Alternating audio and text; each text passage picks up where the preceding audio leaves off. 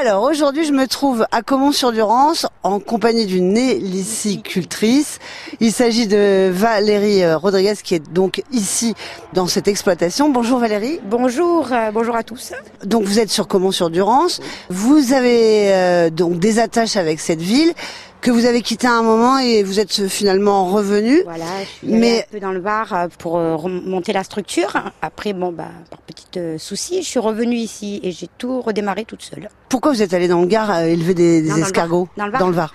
Euh, parce que j'avais trouvé un endroit beaucoup plus grand, donc euh, j'avais une grosse, grosse production. Voilà. Qu'est-ce qu'il faut euh, Valérie, pour pouvoir élever des escargots, on précise bien ici, ce ne sont pas des escargots de Bourgogne, mais des gris, des petits gris. Alors des petits gris et des gros gris. Donc c'est la, race Maxima aspersa. Euh, ça s'élève donc bah, en élevage à l'extérieur, euh, sous des palettes, euh, dans des petits parcs. On fait des petits parcs avec des petits filets électriques pour pas que voilà ils s'en aillent un peu de partout. Sachant que j'ai un jardin potager à côté, donc ça m'ennuierait beaucoup. Voilà, ils adorent, ils adorent les choux, mes choux. Voilà, et euh, on fait euh, donc euh, je fais l'élevage. En même temps, je fais la reproduction quand je peux. Mais généralement, elle est naturelle dans mes parcs.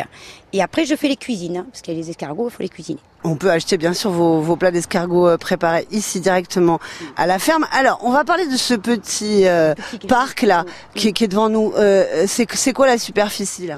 À peu près, vous avez euh, 25 mètres sur euh, 20 mètres. Alors, je sais pas ce que ça représente, 200, 250 mètres carrés, 200 mètres carrés? Bon, les escargots on les voit pas parce qu'ils sont cachés Ah sous les oui. palettes. Oui, mais là, c'est pas la période. Là, déjà, euh, ils sont à peu près fin mai, ils commencent un peu à se réveiller, voilà, et jusqu'en mois de juillet ou août, où je commence à ramasser pour les cuisiner. Donc, pour l'instant, là, ils sont en hibernation. Alors, il y en a combien des escargots à la louche, hein, Ah, évidemment à la là louche. Alors, euh, à un seul parc, là, sachant que j'ai fait un deuxième parc, euh, à la louche, je fais à peu près une tonne.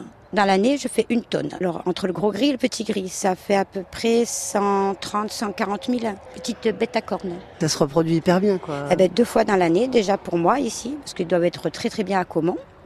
Et euh, c'est hermaphrodite, donc euh, il y en a beaucoup. Tout le monde travaille. quoi. Tout le monde bosse.